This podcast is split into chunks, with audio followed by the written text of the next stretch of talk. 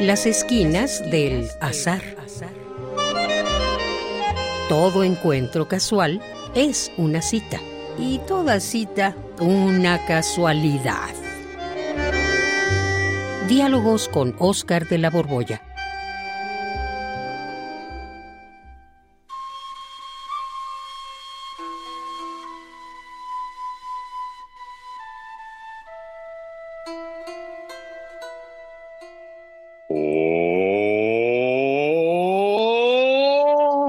Oscar. Hace un montón de tiempo que no te veía, pero ¡qué milagro! Ay, antes te encontrabas en la sopa, pero ahora no se había visto. ¿Dónde te Oscar? Ay, Juan, ay, mi Juan, Juan, Juan. Pues me- me- mira, me la pasé estas vacaciones encerrado leyendo y estoy muy contento. Ay, qué aplicado. Qué bueno que te pusiste al corriente con las lecturas. Cada vez salen más y más libros y sí, hay que actualizarse. No, Juan, para nada. No leí nada nuevo. Al contrario, me fui hasta atrás, hasta el mero comienzo. Estuve leyendo nada menos que la Odisea de Homero y te digo que estoy feliz, feliz, feliz. ¿Releíste la Odisea de Homero? ¡Wow! Sí, Juan, sí, sí, sí. Y, y no sabes qué maravilla, ¿eh? Mira, hace 50 años más o menos hice mi tesis de licenciatura sobre el concepto de muerte en Homero. Eh, Y me estudié, pero muy en serio, la Ideala y la Odisea y un montón de, de textos ahí alrededor para auxiliarme. Y estoy muy contento. ¿Sabes por qué? Porque descubrí que no era menso. Menso. ¿Cómo que menso? Tú nunca has sido menso, Oscar. No te creas, no te creas, Juan. Claro que sí. Mira, te pongo un ejemplo. En la prepa me leía Nietzsche, un par de libros, El Zaratustra y El Anticristo, y no entendí nada. Esto, esto, claro, lo descubrí pues, años más tarde cuando volví a ellos, pero ahora con la Odisea me di cuenta de que lo que había sostenido en mi tesis no estaba nada mal. Es más, mira, modestias aparte, estaba requete bien. Pues, ¿qué fue lo que te proponías hace 50 años que te tiene tan contento? Pues eh, mira, eh, pues que la muerte está relacionada con, con la fuerza, con la dinamis, y que los muertos son los adínatos, o sea, los privados de dinamis, los sin fuerza, y que por eso son los contrarios de los dioses, que como tú sabes, son los superpoderosos. Era, era un esquema conceptual que me permitió comprender el marco ontológico de Homero. No era la oposición que nosotros tenemos ahora entre el ser absoluto y la nada, sino algo más modesto, menos extremo. Los dioses sí, muy poderosos, pero no omnipotentes. Y los muertos, pues muy escuálidos, pero no por eso eran la nada. La muerte no lo reducía a la nada. Pues sí que desde jovencito te metías en asuntos muy, muy, ¿cómo te diré? Vericuetosos.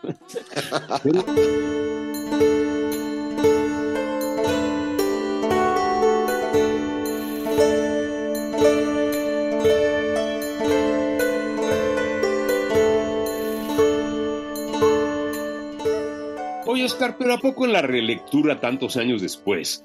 ¿No viste cosas nuevas? Ay, claro que sí, Juan. Mira, Mm. en aquella primera lectura me pasaron por alto muchísimas cosas. Por ejemplo, la complejidad de la Odisea desde el punto de vista estructural. Eh, Ajá. Y además, una cosa importantísima, el concepto de destino que tiene Homero es muy distinto del que se le atribuye a todos los griegos. Y además muchísimas otras cosas, ¿eh? Pero a ver, a ver, a ver, explícate bien. ¿Qué pasa con el destino, la Moira? pues las moiras, eh, Átropos y, y Cloto. Pero mira, la gente cree que el destino es como el que plantea Sófocles en su Edipo. Mm, Eh, Es el curso fatal de la vida, lo que las moiras determinan que sea la suerte de cada persona. En Edipo sí ocurre. Edipo está condenado desde que nace a matar a su padre y a procrear con su madre, y toda su tragedia es que él sabe esto y decide huir de su destino y precisamente va a su encuentro. Sí, me acuerdo. El adivino Tiresias, que por cierto era ciego, se lo vaticina a sus padres y ellos para evitar que la fatalidad se cumpla, mandan a matar a su hijo.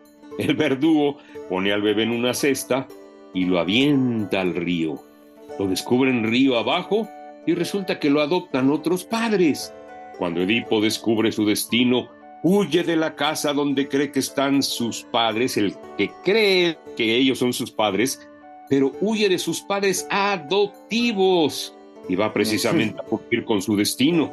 Mata a su padre en un puente, en un cruce de caminos, y luego se casa con una reina viuda, Yocasta, y tiene hijos con ella. Exacto, Juan. En Sófocles no hay nada que hacer.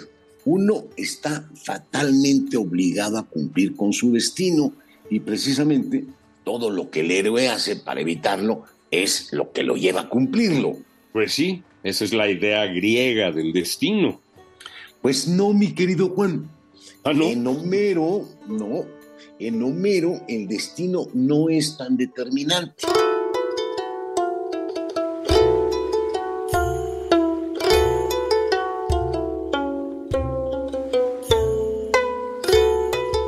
Fíjate, en la Odisea reaparece el mismo adivino, este Tiresias, que ya ves que se lo prestan todos los autores griegos, ¿no? Todos los personajes griegos aparecen aquí y allá y en todos lados. Bueno, pues Tiresias es encontrado por Odiseo cuando va al Hades precisamente a preguntarle cómo volver a Ítaca. Y Tiresias le dice que va a sufrir muchísimas penalidades, pero que regresará a su patria siempre y cuando no dañe, no mate a los borregos y a las vacas de Helios. Y, y si lo hace él o cualquiera de sus compañeros, se van a morir todos. Y, y- y- y, pues él lo sabe y además cuando llegan y se encuentran pues, precisamente con, con los borregos estos y las vacas de Helios, eh, todos están advertidos y sin embargo matan a las vacas, matan Ah. a los borregos, se echan siete días de banquete y Odiseo lo sabe y lo tolera y lo reprende, pero de todos modos matan a todos los animales de- del sol, de Helios. Y, y- y dice en, en algún momento una frase que a mí me encantó. Está en el canto 11, en el verso 340. Dice, cualquier muerte es odiosa a los pobres mortales, mas nada es tan horrible como hallar nuestro fin por el hambre. Y Ah. entonces, pues ocurre que se las tragan y pues efectivamente todos mueren por la furia de Helios, pero Odiseo, como bien sabes, se salva porque finalmente luego de mil vicisitudes regresa a Ítaca. Sí, es cierto. Odiseo regresa a Ítaca. No cumple con el destino que le auguró Tiresias. Sí, en Homero el destino no es fatal. Uno puede escaparse. Ah, claro, si tiene la, eh, la entereza de Odiseo, su heroicidad. No, pues sí. Qué maravilla, oye. ¿Y qué más viste en esta relectura? Pues mira, la estructura de la Odisea es de verdad compleja, parece una obra de un novelista moderno, contemporáneo. La flecha del tiempo no creas que es lineal, sino que va y viene. Además, Homero establece escenas simultáneas, mientras que Telémaco está en un lado y en el mismo tiempo Odiseo está en otro. Y hay una cantidad de, anécdotas y acciones y además varias voces narrativas. eh, y solo le encontré un defecto a Homero, que además fíjate que me hizo reconciliarme con Platón. Ay, vaya, hasta que encontraste un defecto. ¿Y por qué te reconciliaste con Platón? Pues porque Platón en la República, ¿te acuerdas cuando expulsa a los poetas? También recomienda enmendarle la plana a Homero. Dice que hay que eliminar las lágrimas de los poemas homéricos porque el llanto afea el rostro de los héroes. Y pues, Ah, ¿sabes qué? Tiene toda la razón. La, la Odisea es un lloriquear de todos. No hay prácticamente ni una página. Y sí, no estoy exagerando, ¿eh? Ni una página donde no estén llorando. ya, ya me picaste la curiosidad, mi querido Oscar. Creo que voy a regresar a mi casa, Voy a buscar el libro y voy a releer yo también la Odisea. Gracias. Sí, Juan. Hace mucho que no leía un texto literario que me pareciera tan rico y tan profundo y paradójicamente, aunque no me lo creas, tan nuevo. Esto sí es ponerse al corriente, ponerse al día.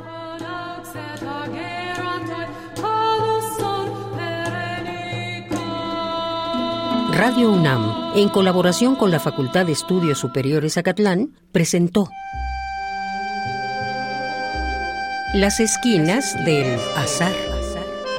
Todo encuentro casual es una cita y toda cita una casualidad. Voces, Oscar de la Borbolla y Juan Stack. Producción y realización, Rodrigo Aguilar y Denis Licea.